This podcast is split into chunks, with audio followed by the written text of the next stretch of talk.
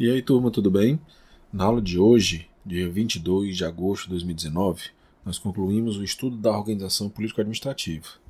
Vimos a impossibilidade de secessão quando estudamos a cláusula de indissolubilidade do Pacto Federativo, preciso lá no artigo 1 da Constituição. Analisamos também a discussão relativa à propositura de uma PEC para excluir o município do Pacto Federativo Brasileiro.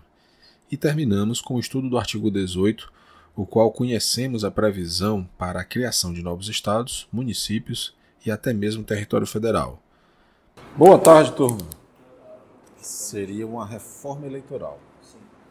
Então, iria modificar a, a, sistemática que nós temos hoje de como nós elegemos nossos representantes. Porque hoje o que, que nós fazemos? Nós votamos diretamente na pessoa, ou quando é no caso de eleições proporcionais, nós voltamos na legenda. Né?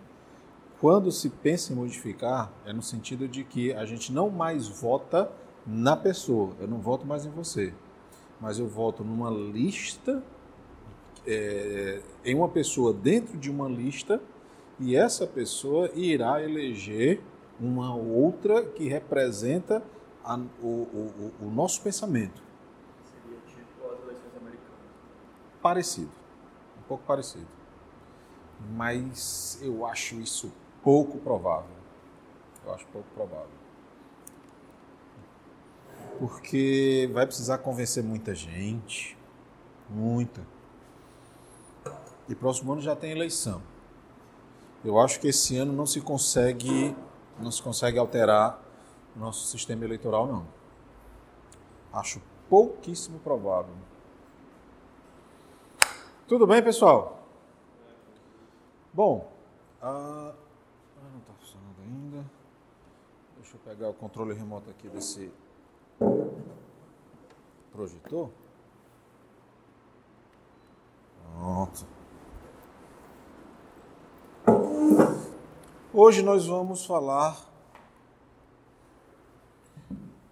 de mais dois assuntos e com isso nós finalizaremos o estudo das características do federalismo brasileiro, tá? São dois assuntos bem simples, tranquilos e que certamente vocês não terão qualquer dificuldade para compreender. Dentro da nossa programação, faltou apenas nós falarmos praticamente da impossibilidade de secessão. Tá? Nós vimos que o federalismo é um pacto, é uma aliança entre estados. Não existe federalismo sem estados. Então, é uma reunião de estados que resolvem se juntar, se agregar para formar um estado soberano que traz a união como pessoa jurídica que irá representar, no nosso caso, a nossa República. E que cada um dos entes políticos da federação goza das autonomias que nós já conhecemos: autonomia política, autonomia tributária, autonomia financeira, estatutária, administrativa e por aí vai. Então, o nosso federalismo, pessoal, que se aproxima muito do federalismo clássico, só não é, digamos assim, perfeitamente idêntico pelo fato de que nós inovamos colocando o município dentro do Pacto Federativo, não é? Essa daí é a grande novidade trazida pela República Federativa do Brasil. E aí o que acontece? A nossa Constituição, ela trouxe o que nós chamamos de cláusula de indissolubilidade, tá? Cláusula de indissolubilidade. E essa cláusula de indissolubilidade, ela está logo no primeiro artigo da nossa Constituição. Vejam aqui o que diz o artigo 1 A República Federativa do Brasil é formada pela união indissolúvel dos estados, dos municípios e do Distrito Federal, constituindo-se em Estado democrático de direito com os fundamentos a seguir apresentados. Vejam só, esse artigo primeiro, pessoal, a cabeça, o caput do artigo primeiro, ele traz esse vernáculo, essa palavra formada pela união indissolúvel. Mas percebam que da forma como está grafado aí no artigo 1 nós vamos ter que a maneira como nós escrevemos União Federal é diferente dessa união que o artigo 1 nos informa. Porque aí, nesse caso, a ideia, a noção, o conceito é de junção, de agregação, de comunidade entre estados, municípios e o Distrito Federal. Enquanto se nós grafarmos união com o maiúsculo, nós teremos a pessoa jurídica de direito público interno, União Federal, tá? São duas coisas distintas. Então, o que o artigo 1 traz, o que nós chamamos de cláusula de indissolubilidade, é a impossibilidade de dissolver o nosso pacto federativo. Porque a nossa federação é formada pela reunião dessas pessoas aqui. Se não houver a reunião dessas pessoas, não existe União Federal. Tá? Simplesmente não existe União Federal. Mas deixa eu fazer um questionamento aqui para vocês. Nós vimos aqui, ou melhor dizendo, nós reprisamos aqui o poder reformador, não é? Porque vocês já conheciam do artigo 1 perdão, de Constitucional 1, e ao falar de poder decorrente para justificar a autonomia dos estados, eu trouxe novamente também para falar do que é uma Constituição rígida. Vejam só, eu acabei de dizer para vocês da cláusula de indissolubilidade indissolubilidade. Nem todos, nem todos os estados federais trazem essa cláusula. A Etiópia, por exemplo, que é uma federação, ela prevê uma cláusula de dissolubilidade. O Canadá também admite uma dissolubilidade, mas desde que essa apartação, essa separação, no caso do Canadá, seja precedida de consulta popular, de que o Estado que irá se separar do, do, da federação, ele estude, planeje essa saída de forma demorada para não causar um impacto na República de uma maneira geral.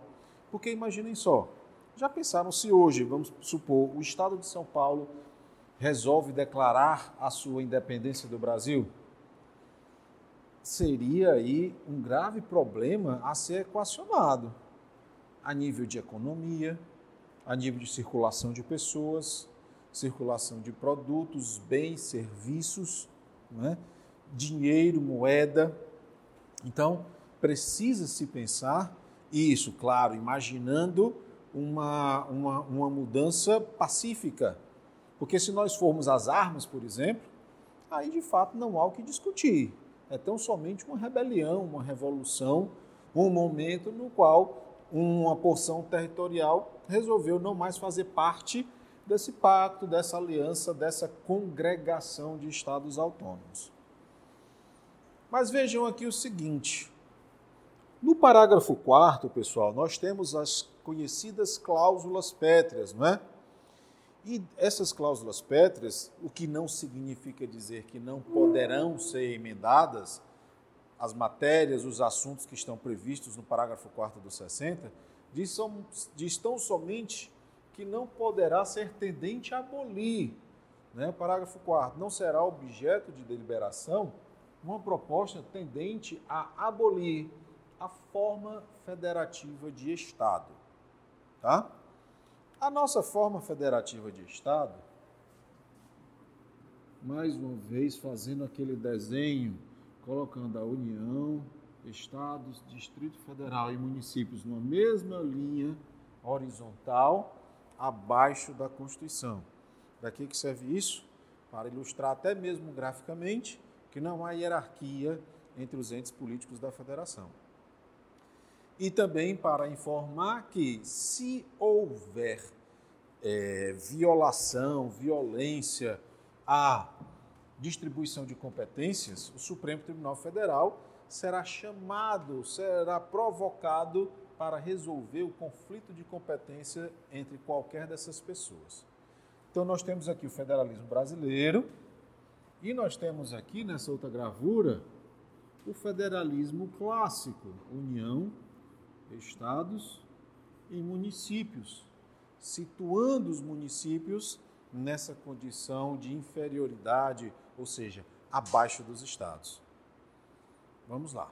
A pergunta é a seguinte: a cláusula pétrea do artigo 60, parágrafo 4, inciso 1, diz que não será objeto de deliberação a proposta tendente a abolir a forma federativa de Estado. Vamos supor que um grupo parlamentar, ou o texto da Câmara, ou um texto do Senado, ou o presidente da República, ou mais da metade das assembleias legislativas, apresente uma proposta de emenda à Constituição não para abolir a federação, mas para retirar o município do Pacto Federativo, colocando-o, como era antes de 1988, abaixo dos estados. Isso daí, pessoal, fere a Constituição? O que vocês acham? Fere porque a nossa federação significa a igualdade entre os entes federativos, mas é, também serve de forma interessante, porque não deixa de ser uma federação, apesar do município estar embaixo dos estados, porque existe federação dessa forma. Isso é bem discutível. Sem dúvida. O que mais? O que, você acha, minha amiga? Não sabe? Mestrinho? Também não? Nossa amiga ali tá doido para dar opinião, tá? O que você acha? O artigo primeiro é cláusula pétrea, né? Então, acho que só a questão do desligamento e a sede dela é contra a Constituição. O artigo 1 ele é cláusula pétrea e é o que nós chamamos também de um elemento material da Constituição. Né? Um, um elemento indispensável ao, à formação de um Estado. E olha só, de fato, pessoal, essa PEC aparentemente não contém inconstitucionalidade. Por quê? Ah, porque somente seria inconstitucional a PEC que acabasse com a Federação Brasileira? Tá bom. Mas como é a Federação Brasileira? A Federação Brasileira é dessa maneira aqui, na qual o município faz parte. As nossas cláusulas pétreas, elas não visam proteger o federalismo clássico, o federalismo que é adotado em outros estados mas o nosso federalismo. Porque não existe nenhuma federação igual a outra. Toda ela, ao adotar a forma federativa, precisou adaptar as características federais para a sua realidade. Por que, que eu falei para vocês da Etiópia? Porque a Etiópia já passou por uma guerra civil. Né? Da população brigando e se matando. Grupos étnicos destruindo outros grupos étnicos. Então, a maneira de manter aquele Estado é, junto era permitindo que cada uma daquelas porções geográficas que abriga uma etnicidade, ela exercesse com autonomia a sua cultura e não uma subjugasse a outra. Foi uma maneira também que a Espanha encontrou a partir de 1978 apesar da sua Constituição não falar expressamente em federação, mas foi enaltecendo as autonomias regionais que a partir da queda de Franco em 78 e a Constitu... em 78 não, e antes de 78 e a sua Constituição de 78 foi que ela conseguiu manter todas as regiões autônomas unidas, sem a necessidade de cada uma declarar sua independência. Então, a preocupação aqui não é com qualquer outra forma federativa, mas sim com a nossa. Portanto, por mais que, subtraindo, do, subtraindo o município do Pacto Federativo, permanecesse a federação, essa PEC seria materialmente inconstitucional. Tá? Seria materialmente inconstitucional. Supressão da Câmara. Não entendi. Sim. De representantes dos estados, né?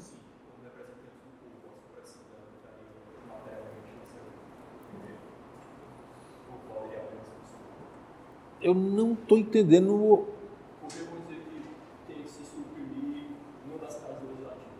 Ah, tá. Atacar o bicameralismo, né?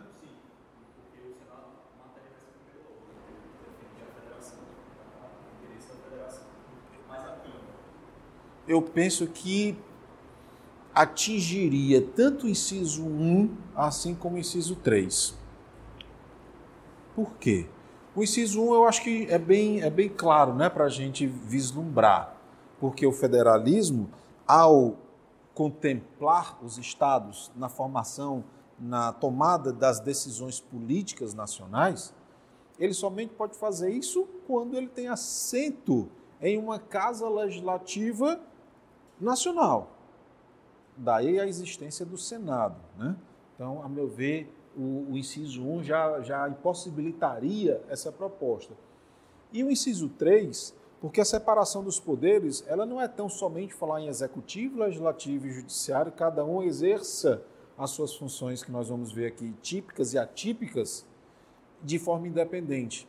Mesmo porque essa independência ela não é absoluta, mas há uma inter-relação, uma inter-correlação entre os atos do executivo, do legislativo e judiciário. Tanto que, por exemplo, quem processa o presidente da República, quem, quem, quem processa e julga o presidente da República por crimes comuns é o Supremo. Já no caso do, de, de, crimes de responsabilidade, nós vamos ter a participação de duas casas, a Câmara e o Senado. Né? Então, vejam só, se nós subtraíssemos o Senado da existência do Congresso Nacional, a primeira coisa, o Congresso deixaria de ser Congresso. Porque o que é um Congresso? É uma reunião, é uma congregação. O que é um Congresso dos Estudantes de Direito? É uma reunião dos estudantes de direito. Então, ao subtrair hipoteticamente o Senado Federal do Congresso Nacional, não teríamos, não teríamos mais o Congresso, o que afrontaria, a meu ver, a separação dos poderes. A, a, a, subtração dessa casa é, afrontaria é, indubitavelmente a separação dos poderes. Penso que poderia ser é, classificada dessas, dessas, nesses dois dispositivos. Ué.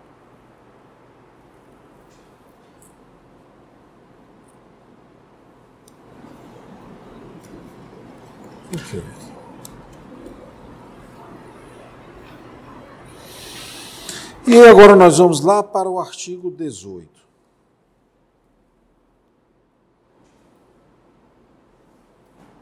Pessoal, o artigo 18, que nós já falamos aqui algumas vezes, porque ele trata justamente da organização político-administrativa, vai falar, portanto, algumas coisas que naturalmente nós já conhecemos, como a informação de que Brasília é a capital federal, aí no parágrafo 1 os territórios federais integram a União e a sua criação, transformação em Estado ou reintegração ao Estado de origem serão reguladas em lei complementar, a gente vai ver logo mais adiante. E temos aqui os parágrafos terceiro e quarto, que falam respectivamente da criação de estados e da criação de municípios. Vamos ver aqui através dessa apresentação, tá? Primeiro, a criação de estados. A gente vai observar que é muito semelhante o procedimento para se criar um estado daquele que a Constituição aponta para se criar um município. Aliás, eu diria até que é mais fácil criar um estado do que criar um município, por incrível que pareça. Tá? Formalmente é mais fácil e a gente vai ver agora. Olha só a dicção do artigo 18, parágrafo 3.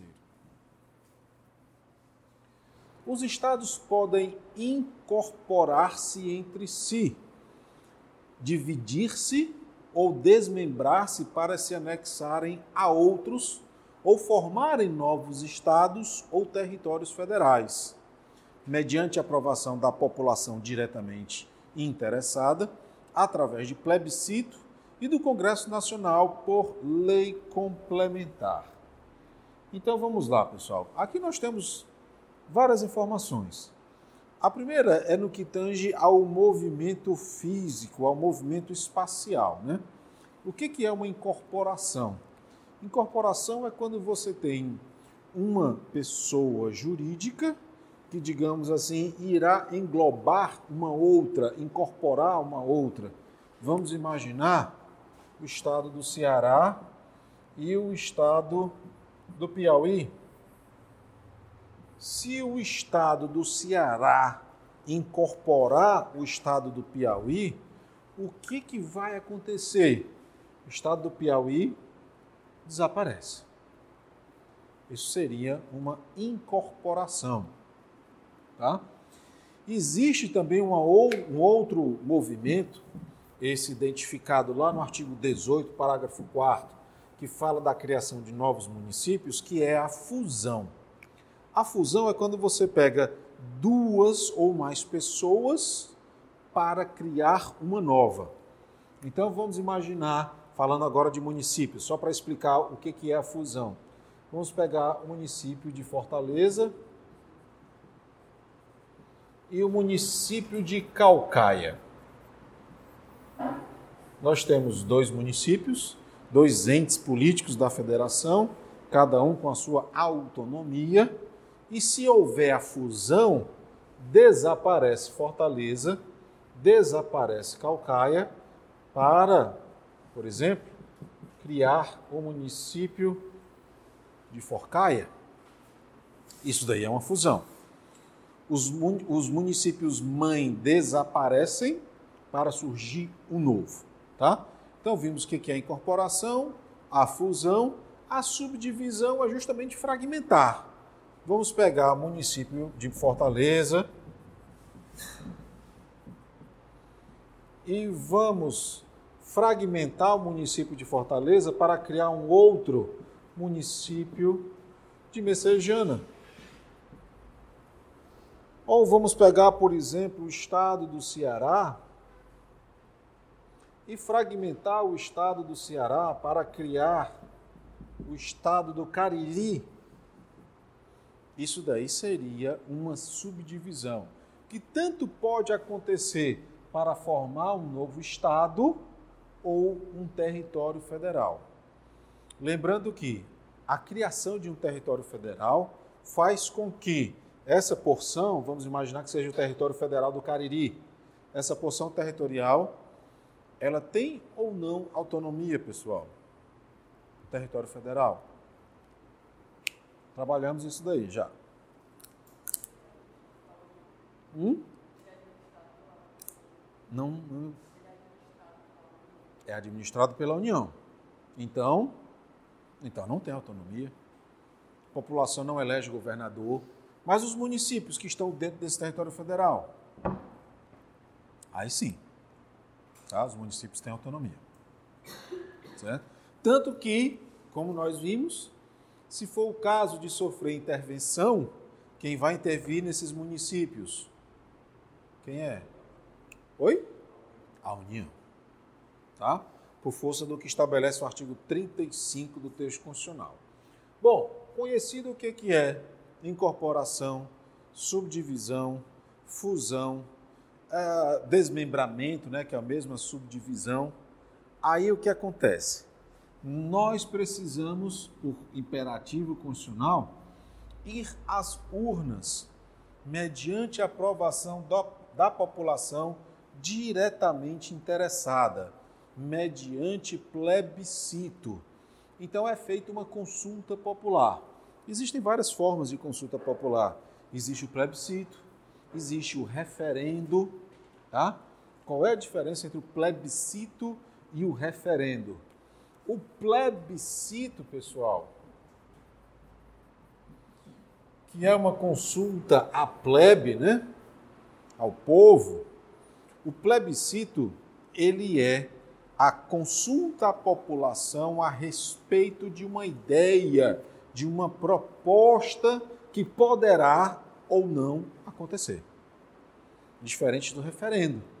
No referendo, algo concreto já aconteceu e nós vamos ali para confirmar a sua continuidade ou para rejeitar, fazer com que cesse aquele evento que já aconteceu. Tá? Como nós vimos com o Estatuto do Desarmamento. Ali foi um referendo. Então, aqui é um plebiscito. Nós vamos às urnas para dizer sim ou não à criação daquele novo Estado. Então, o plebiscito só pode ter dois caminhos: ou sim ou não. Se o resultado for pelo não, acabou aí, já não tem mais o que fazer, não se cria novos estados. Foi o que aconteceu, por exemplo, na consulta plebiscitária feita no Pará para a possível criação de dois novos estados, Carajás e Tapajós. Tá? Então, foi maciça a votação para rejeitar a subdivisão do estado do Pará na criação daqueles dois novos estados. Mesmo porque talvez 90% da população do estado do Pará esteja em Belém e, e, o estado do Pará originário seria o mais prejudicado, sendo talvez Tapajós o mais beneficiado se criado é, fosse. Então, o não, pessoal, encerra a criação. Já o sim, ele dá continuidade ao processo para que seja elaborado um projeto de lei complementar, tá? Então, se a população disser sim, será, será elaborado um projeto de lei complementar. Essa lei, ou melhor, esse projeto de lei complementar, o seu processo legislativo compreende passar pelo Congresso Nacional. E o Congresso Nacional é a Câmara dos Deputados e o Senado Federal. Afinal de contas, nós somos uma federação no qual adotamos aí o bicameralismo. E aí pode ser que esse projeto de lei complementar seja rejeitado na Câmara ou rejeitado no Senado Federal, tá? E isso faria o quê? O fim da criação daquele novo Estado. Mas, se aprovado for, ainda vai para o presidente da República para que ele exerça o seu poder de veto. Tá? Ou ele sanciona ou ele veta o projeto de lei. Vetar significa rejeitar. Se ele rejeitar, se houver o veto, aí esse veto volta para o Congresso Nacional. A gente ainda vai estudar isso aqui com mais calma. Estou só querendo mostrar para vocês esses passos rápidos, que na prática não são nada rápidos, né? Mas é, é fácil da gente fazer esse desenho. Se o presidente da República. É como se fosse, só não é um recurso porque não há instâncias, né? Mas a possibilidade de ainda aprovar. Se o presidente veta o projeto de lei, ele volta, volta para o Congresso Nacional. Por quê? Nós temos aí que o Congresso Nacional está exercendo a sua função típica. O Congresso ele existe para legislar. Então ele é, digamos assim, o dono do processo legislativo. Daí a última palavra ser do poder legislativo. E aí o Congresso Nacional, se quiser, ele derruba o veto e fica criado um novo Estado. Tá? E todas as consequências que advêm dessa nova criação. Eleição de governador, é, elaboração de Constituição Estadual, tá? todas todo o aparato que nós já conhecemos e que sempre experimentamos precisará ser criado pelo novo Estado através da sua Assembleia Legislativa, que precisará ser eleita para tal. Ah, mas como é que eles vão fazer isso, já que eles não têm lei alguma?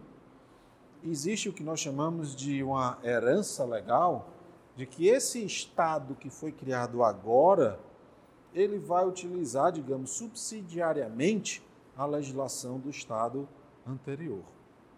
Afinal de contas, ele é novo, tá, surgiu agora. Ele, ele não produziu nada. Então, é, para que exista a continuidade da administração, é aproveitado dessa forma a legislação do Estado-mãe.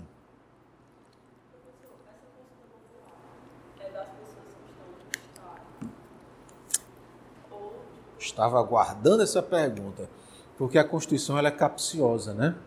Ela diz população diretamente interessada. Então vamos lá. Pegando aqui o estado do Ceará. Vamos pegar aqui a região da Ibiapaba. Vamos supor que a região da Ibiapaba esteja passando por um processo de autonomia para criar um novo Estado. Nós imaginamos, da forma como a Constituição se mostra, que possivelmente a população diretamente interessada seja essa população que esteja mais próxima da fronteira desse novo Estado, não é? No entanto, pessoal, e o Supremo já decidiu sobre isso, a criação de um novo Estado afeta todo o território do Estado. Isso daqui vai ter implicações políticas de um lado e do outro. Afinal de contas, o Estado do Ceará, que aqui em Fortaleza abriga a sua Assembleia Legislativa, só tem a quantidade de deputados que possui em virtude da sua densidade populacional. Né? Só tem a quantidade de deputados por conta disso. Só precisa arrecadar para suprir as necessidades de todo esse volume territorial.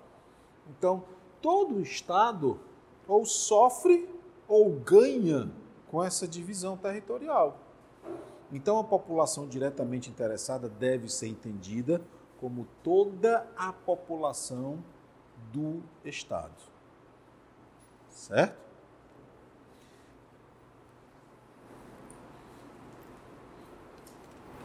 Mestre, entrega o papel para alguém, tá? Que aí quando eu chamar essa pessoa responde por você.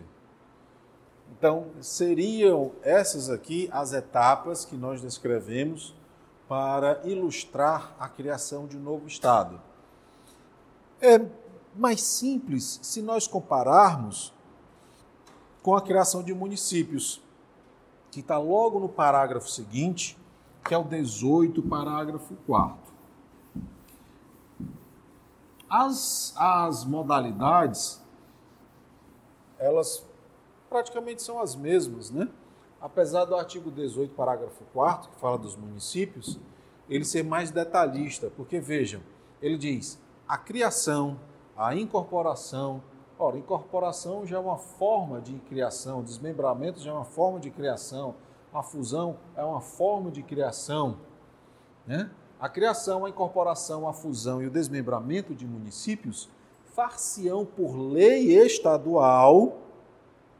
Nós vimos que o que cria Estado é uma lei complementar federal, uma lei produzida no Congresso Nacional.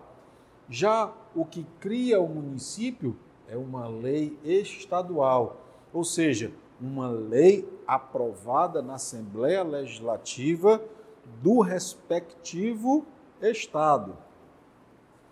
Só que ela vai dizer aqui um detalhe: é, por lei estadual dentro do período determinado por lei complementar federal. Tá? Então, olha só. É possível criar município? É. Quando? Sabem responder?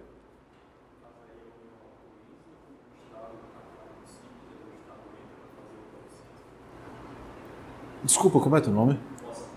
Moacir? Moacir, você está vendo aqui alguma permissão da Constituição à União para que ela dê autorização a quem quer que seja? Determinado por lei. Lei é diferente de união. Tá? Lei é diferente de união. E se nós condicionássemos a um permissivo da União, vejam como a União ela estaria numa posição bem privilegiada, não é? Mas o silêncio de vocês penso que não é por acaso. É porque esse quando, esse período precisa estar previsto, precisa estar determinado dentro de uma lei complementar federal, dentro de uma lei produzida no Congresso Nacional. E essa lei não existe. Ou seja, a criação de município hoje é juridicamente impossível. Por quê? Porque não se sabe qual é o período em que é possível criá-los. Como não se sabe? Porque a lei que deveria dizer não existe. E isso não é por acaso. A redação originária desse artigo 18, parágrafo 4, não trazia essa exigência de um período determinado na lei complementar federal. Não era preciso. Tanto que foram criados milhares de novos municípios de 88 até 1996 quando veio a emenda número 15 e colocou esse trecho aqui, dentro do período determinado por lei complementar federal. Foi uma maneira que se encontrou para barrar a criação de novos municípios. Quanto mais municípios, mais o dinheiro precisa ser repartido entre os entes políticos da federação. E vários municípios foram criados sem ter a mínima condição de autossustentabilidade. E ainda hoje é assim. Agora, ao final do governo Dilma, foi o Congresso Nacional, ele apresentou, depois de mais de 10 anos de tramitação, o projeto de lei complementar federal. Ele teve, teve toda a tramitação no Congresso Nacional e, ao final do governo Dilma, ela vetou totalmente esse, esse projeto de lei complementar que estabelecia qual é o período, a forma de criação, nos termos da Constituição, de um novo município. E vetou, é, penso que sabiamente, alegando justamente que isso daí iria trazer um sério prejuízo à República, pelo fato de que possivelmente novos municípios seriam criados, então somente com finalidades pessoais. A gente sabe que alguns municípios ah, de fato mereciam é, sofrer o desmembramento para que distritos é, que são producentes, digamos assim, alcançassem a condição de ser um novo município. No entanto, foi vetado e esse veto não foi derrubado pelo Congresso Nacional. Congresso. Não, aí encerrou o assunto. Isso. É porque é o seguinte: depois que o Congresso Nacional termina essa fase, aí vai para o presidente da República, que ele pode vetar ou ele pode sancionar. Se ele escolher o caminho do veto, aí o projeto de lei volta para o Congresso Nacional. E o Congresso Nacional vai ter um prazo para dizer se aceita ou não o veto. Tá? Então, se o Congresso Nacional não rejeita o veto, acabou aí. E se ele sanciona, aí vira lei. Tá? Então, isso aí é o que nós chamamos, acredito que vocês já devem ter estudado, norma constitucional de eficácia limitada. Já estudaram isso daí? Pronto. Estamos diante de uma norma constitucional de eficácia limitada. O que, que é isso, né? Rapidamente, uma vez que vocês já viram essa matéria. Norma constitucional de eficácia limitada é quando existe um obstáculo, existe uma limitação à produção de efeitos da Constituição. Qual é a produção de efeitos desse dispositivo? A produção de efeitos dele, da forma como está, é impossibilitar a criação de novos municípios. Por quê? Porque falta uma lei. Se houvesse a lei, esse dispositivo estaria produzindo plenamente os seus efeitos. Qual é o efeito? O de poder criar novos municípios. Tá? Segundo José Afonso da Silva, a eficácia da norma constitucional pode ser plena, limitada ou restringível, né? E aí o resto é bem semelhante ao que nós vimos relativamente aos estados. E dependerão de consulta prévia mediante plebiscito. Aqui já foi corrigido com a emenda, ó, mediante plebiscito, as populações dos municípios envolvidos. Ou seja, ela já definiu claramente que todos deverão ser consultados. Após a divulgação dos estudos de viabilidade municipal apresentados e publicados na forma da lei. Na realidade, esse dispositivo, esse artigo 18, parágrafo 4, ele pede no mínimo três leis. Uma lei simples, uma lei ordinária, dizendo como são esses estudos de viabilidade municipal outra lei complementar federal disciplinando o período para a criação de novos municípios e, por fim, a lei estadual que cria o município. Então, são todas essas etapas aí que deverão ser observadas.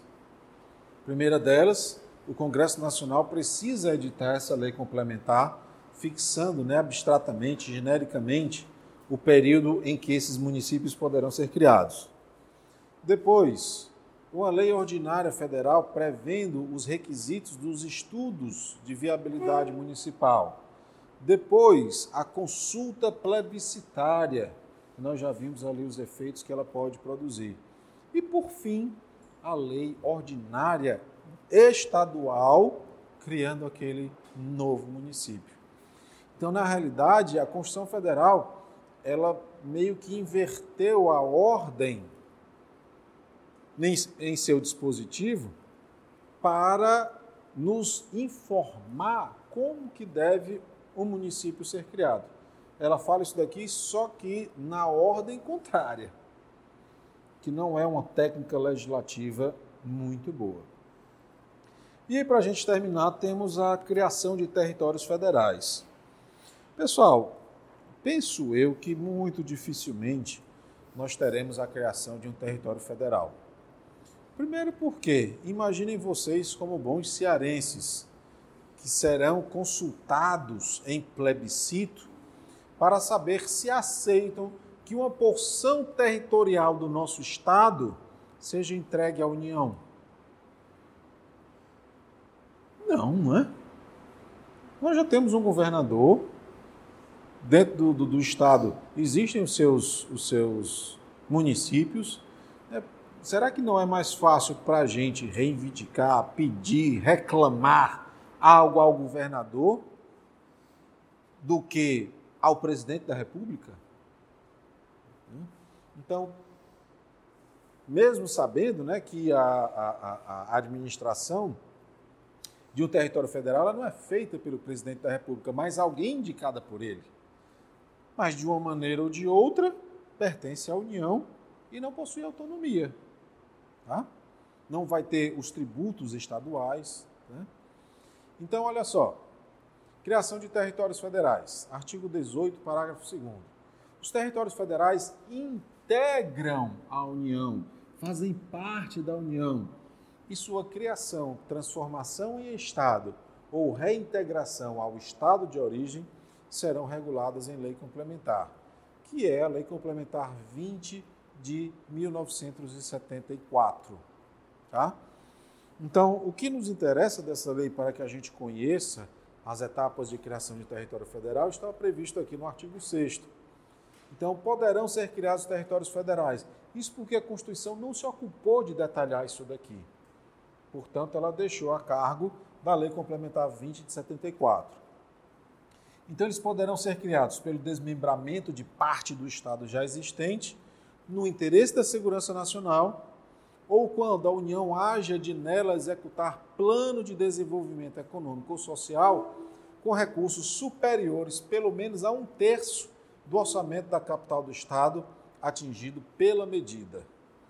Eu não sei até que ponto a União ela vai querer gastar o dinheiro dela especificamente num território, claro, a não ser que seja por questão de segurança nacional.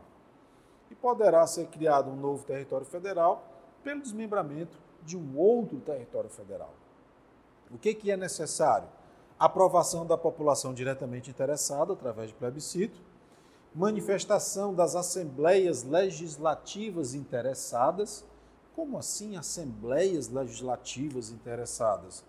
Bom, vamos imaginar que a criação desse, desse território federal abranja uma área entre dois ou mais estados, o estado do Ceará e o estado do Rio Grande do Norte, por exemplo. Vamos criar um território federal nesse espaço. Aí as assembleias legislativas devem se manifestar. Mas se for tão somente dentro do estado do Ceará ou de um estado qualquer, sem influenciar nenhum outro, certamente não há necessidade de consultar uma outra Assembleia Legislativa. E, por fim, a edição de lei complementar pelo Congresso Nacional. Então, pelo que a gente consegue é, vislumbrar, é pouco provável a criação de novo território federal. Duvido muito que uma Assembleia Legislativa aprove a perda da, de uma porção territorial do seu Estado. Tudo bem, senhoras e senhores?